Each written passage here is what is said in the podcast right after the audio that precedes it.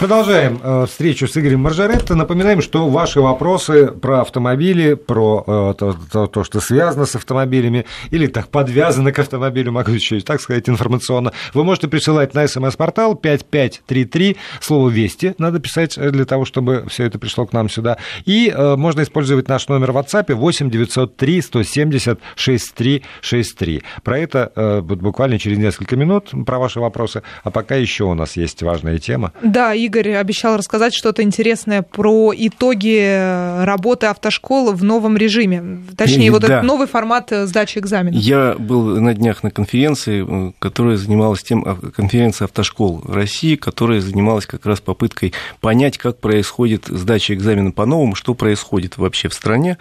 Э, три недели, четыре уже почти действует новый регламент по сдаче прав. Есть большие проблемы, реальные большие проблемы во многих регионах и в целом первую очередь это вызвано тем, что у нас, к сожалению, регламент вступил в силу а одновременно с ним, как должно было. Не вступили несколько э, приказов МВД, в частности, которые расписывают взаимоотношения автошкол и э, ГАИ при сдаче экзаменов. Просто у нас по традиции 80% всех экзаменов принимается на базе автошкол, на их площадках, на их машинах, на их компьютерах. В большинстве регионов ГАИ своей материальной базы на это не имеет, это была традиция всегда. А теперь выяснилось, что нет такого приказа, и регламент есть, а как вот гаишникам взаимодействовать с автошколами по-новому, непонятно. И во многих регионах экзамены, к сожалению, просто не принимают. А арендовать они не могут автошкол? Могут, это всегда делалось. Но еще раз говорю, нет приказа. Чтобы арендовать, чтобы заключить а, ну да, какие-то договоры, да. нужен был приказ МВД, а он задержался. Еще парочка таких же документов задержалась, поэтому в очень многих регионах, в том числе, к сожалению, в Москве, экзамены сейчас сдать нельзя. Вообще? К сожалению, тормознули. Дальше э, есть и другие проблемы. Тогда, может быть, назвать те регионы, где можно, нет, чтобы ну, народ мог нет, хотя во многих там, можно, во многих можно, но это делает уже на свой страх и риск местные подразделения, чтобы не останавливать процесс, потому что реально люди учились, люди платили деньги, люди э, время тратили, потому что средний э, курс обучения в школе 3-4 месяца, это приличная сумма. Кстати, хотел сказать, значит, э, по-новому встала проблема с многими автошколами, особенно в регионах, которые пытаются э, разводить людей, демпинговать, заманивать людей низкими ценами, ну а потом, соответственно, разводить на серьезные суммы или же э, просто как-то под конец говорить, а вот мы не смогли, что извините. Поэтому я просто специально задал вопрос, сколько должно стоить образование в Москве и в регионах. Так вот, в Москве э, в среднем стоит обучение где-то 23-25 тысяч в автошколе сейчас – в регионах в среднем 17 тысяч. Если вам предлагают учиться за 10 тысяч, вы не верьте. Это что-то не то. А если за 40? Это тоже дороговато. Ну, если за 40, обычно все-таки человек ищет приемлемую цену. Так вот, если говорят за 10 тысяч, надо понимать, что э, я задал, опять же, такой вопрос, э, и э, количество бензина, необходимое для того, чтобы пройти курс обучения, это 56 часов по вождению, это примерно на 6 тысяч рублей. Поэтому, если он предлагает обучение там, 3 месяца с вождением совсем за 10 тысяч, это просто ну, не бывает бесплатного сыра. Либо потом с вас потребуют какие-то доплаты, и в сумме может оказаться гораздо большая сумма. Либо вам не дадут образование, либо это вообще какой-то неприличный, извините, кидалово. А есть у нас, может быть, какой-то на сайте ГИБДД или вот какой-то такой организации перечень автошкол, которые являются ГИБ... лицензированными да. официальными? На сайте ГИБДД есть перечень автошкол, пожалуйста, кнопка. С которым можно свериться. С которым можно свериться и понять, что вот эта школа имеет лицензию, имеет все достаточно и пойти. Э, ну, к сожалению, нынешние автошколы, пытаясь заработать денег, пытаются создать множество филиалов. Мне называли одну автошколу в Москве, которая имеет 60 филиалов. 60 по городу. Но на самом деле на 60 филиалов, как выяснилось, 4 кабинета. Вот, поэтому надо, конечно, первым делом посмотреть на сайте ГИБДД, есть ли у них эта автошкола, имеет ли она лицензию, э, посмотреть в интернете отзывы, чтобы они были все хорошие, и потом съездить, посмотреть, что это за автошкола, есть ли у нее здания, кабинеты, есть площадка, есть автомобили, и автомобили прилично выглядят, тогда, наверное, можно подписываться. А если это занимает один какой-то кабинет, где сидит человек на коленях, у него портфель, на этом все заканчивается – пожалуй, даже если это будет стоить 10 тысяч, не стоит покупаться на дешевизну. А вот у меня опять вопрос, я понимаю, что он странный. А есть какая-нибудь ответственность, скажем, тех людей, которые должны были под этот э, регламент, вступивший в законную силу, выпустить соответствующие приказы, перед кем-нибудь, перед государством, или, может быть, перед каким-нибудь человеком, который не может сейчас сдать на права в Москве, он может, не знаю, в суд подать на, на там, замминистра какого-нибудь, который отвечает На за самом это деле, дело. как мне объяснили, эти документы были готовы, но они, видимо, были не вовремя готовы, потому что они сейчас находятся в стадии согласования, потому что у нас процесс выпуска приказа э, министерства занимает там 3-6 месяцев, потому что в других министерствах надо согласовать общественное обсуждение провести. А вот, а вот регламент когда было известно, что он вступит? Он подписан был весной. Весной. То есть как раз вот эти 3-6 месяцев у них было. Ну, МВД Я- в да, этом случае опять- сработало на два, скажем да, так. Но, то есть никакого закона, который бы их к какой-нибудь ответственности э, привлекал, нету. К сожалению, я такого закона не Вот, знаю. И я тоже. Я хотел Хотя, просто. еще раз говорю, в МВД сработали очень плохо, потому что э, реально эти документы должны были вступить в силу в одну минуту, в один день, и тогда бы все было, наверное, хорошо. Хотя косяки были бы наверняка, потому что сложный процесс. Я вот смотрю цифры, если по старому э, регламенту сдавали с первого раза теорию больше 70%, то сейчас с первого раза сдают 50%. Полтора Мгм. раза меньше, потому что сложнее стали вопросы. Не уверен, что это к лучшему, но они стали сложнее, и теперь же новая практика. Одну ошибку делаешь, пять дополнительных вопросов. Вторую ошибку делаешь, пять дополнительных вопросов. Третью ошибку делаешь, до свидания. Ну, в принципе, сложность сдачи экзаменов, э, я, Мгм. я по некоторым европейским странам знаю, действительно очень высока. Вот просто сдать на права, это надо, надо учить, надо серьезно, и, э, в общем, это не про- непростая история. Безусловно. Я и не говорю, что не надо учить. Учить надо, тем более такая вещь сложная. Ведь э, управление автомобилем это как управление самолетом, где-то сродни. Это Да-да-да-да. серьезная вещь, потому что Или ношение оружия. ты отвечаешь не только за себя, а за тех, кто тебе доверился и сидит в этой машине, и за тех, кто тебя не знает, едет в машине рядом, а их жизнь в каком-то смысле только, тоже от тебя зависит. Да, я помню, как Брюс Уиллис говорил, когда садился за, за, за космолет, не сложнее, чем автомобиль. Не сложнее, чем такси, что-то такое. Да-да-да. А, да- Давайте перейдем к вопросам, Давайте насколько, успеем, потому что их очень много. Э, Пишут, Игорь, п- помогите разрешить спор. Я таксист, авто обклеенное, разрешение есть, страховка разрешает таксовать. На стационарном посту ДПС потребовали предъявить диагностическую карту. Он, под- он отказался предъявлять, потому что есть страховка. И со скрипом э, зубов гаишник вернул документы. Скажите, обязан ли таксист возить Нет, с собой никто карту? не обязан диагностическую карту возить, если у вас есть страховой полис. Потому что страховку Не, не, имеет выдают. права. Посмотрите список документов, которые вы обязаны носить, прописаны в правилах дорожного движения. Покажите гаишнику правила дорожного движения, скажите, где написана диагностическая карта. Там такого нет. Просто хотел придраться, наверное. Конечно. Я, я прошу прощения, гениальный вопрос. Что вы думаете о Hyundai Genesis? Насколько он может быть, сейчас, внимание, конкурентом BMW и Mercedes? Ну, знаете, это вообще... э, Это из Санкт-Петербурга. Да. Hyundai выявил отдельную линейку автомобилей Genesis. Теперь люксовая э, марка будет, как Acura, как э, Lexus, э, как Ну, Infiniti. люксовый Э, Hyundai. Люкс, он уже не называется Hyundai, он называется просто Genesis. Мгм. Genesis. И они считают, что вполне могут конкурировать. Я был на презентации марки, очень красивые автомобили, вполне себе по европейскому дизайну и по цене соответствует тем компаниям, с которыми будут э, конкурировать. Но вообще корейцы за последние годы сильно рванули вперед, поэтому если вы считаете, что этот автомобиль соответствует вашим представлениям о э, классе люкс, пожалуйста. Но только и помните, что покупаете вы Genesis, а продаете вы Hyundai, да? Да нет, ну продаете вы тоже Genesis. Привыкнем мы к этой марке, как привыкли к Lexus. Ну что ж, пора заканчивать. Да, спасибо большое. Игорь Маржаретта к нам еще вернется. В Москве 20 часов 34 минуты. В студии Вести ФМ Владимир Аверин, Мария Фролова. И к нам присоединяется наш автомобильный обозреватель Игорь Маржаретта. Игорь, добрый вечер. Добрый вечер всем. И напомним нашим слушателям, что вы можете задавать свои вопросы про автомобили, про околоавтомобильные дела Игорю. Постараемся на них ответить, возможно, где-то во второй части программы или э, как придется к слову. Э, Координаты наши эфирные для ваших сообщений номер 5533, это смс-портал. В начале сообщения пишите слово «Вести» или можете задавать вопросы на WhatsApp по номеру 8 903 170 63 63. Ну и давайте обратимся к, к темам автомобильным. Сегодня опубликован финальный вариант проекта реформы ОСАГО. Вот э, пудум, Пубум. пубум. Ну и что? Ну, опубликован. Ну, во-первых, он финальный... Все так напряженно Э, следят Слушай, за он тем, что финальный вариант законопроекта, который представит правительство в э, Думу. Дума у нас, насколько мне известно, со следующей недели начинает уже работать, и в ближайшее время она будет рассматривать законопроект.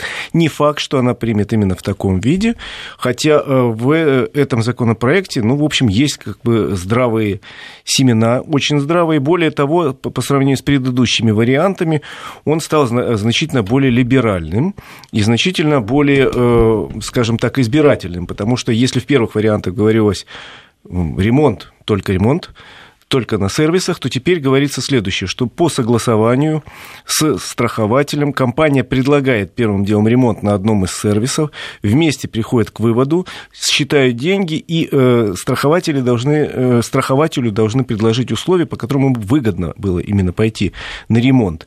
И если он соглашается, что самое приятное, что на страховую компанию накладываются определенные обязательства, очень жесткие. По, э, она должна следить за качеством ремонта, она должна контролировать все этапы, отвечать за сроки проведения, качества, э, и будут прописаны достаточно жесткие требования к страховой компании. Если она в течение года несколько раз их нарушает, она может лишиться лицензии вообще.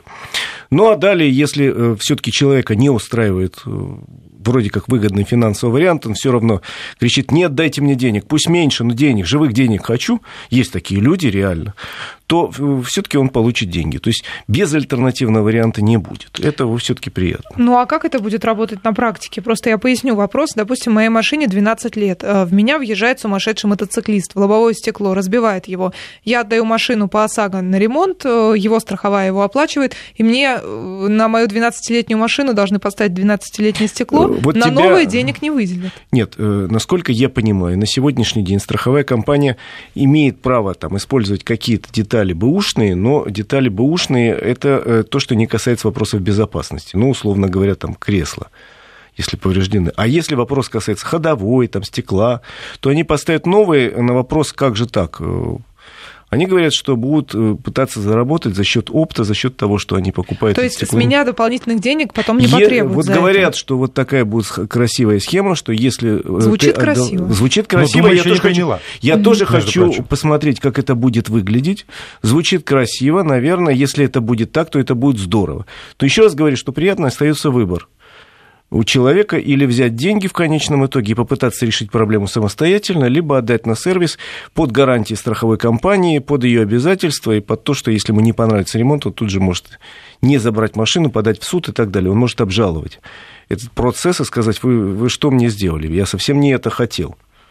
Ну, в общем, это главный пункт, который прописан в законопроекте. Еще было очень много страхов по поводу разделения полисов на категории в зависимости от тарифа, это суммы. Это сейчас тема не будет рассматриваться на этом этапе. Вот на первом этапе сейчас решает вопрос э, сервис деньги, а это будет решено дальше. Не, не снят вопрос с повестки дня, но сказали, что это не в этом году и даже не в следующем будут рассматривать, а более детально проработают эту схему, так же, как и систему пока еще, которую не будут принимать вот немедленно. Это система, о которой мы с вами, друзья, говорили. Много тяжелых правонарушений, будешь платить гораздо больше. Эта схема будет вводиться потихоньку, но опять тоже не завтра, что, наверное, хорошо. Надо детально обсудить, взвесить все про и контра, чтобы понять, как сделать так, чтобы наказать виноватых и не обидеть невиновных. Потому что у нас, к сожалению, довольно часто так бывало, когда виноват, виноватый оказывался крайне маленький человечек, и он получил по голове по полной программе.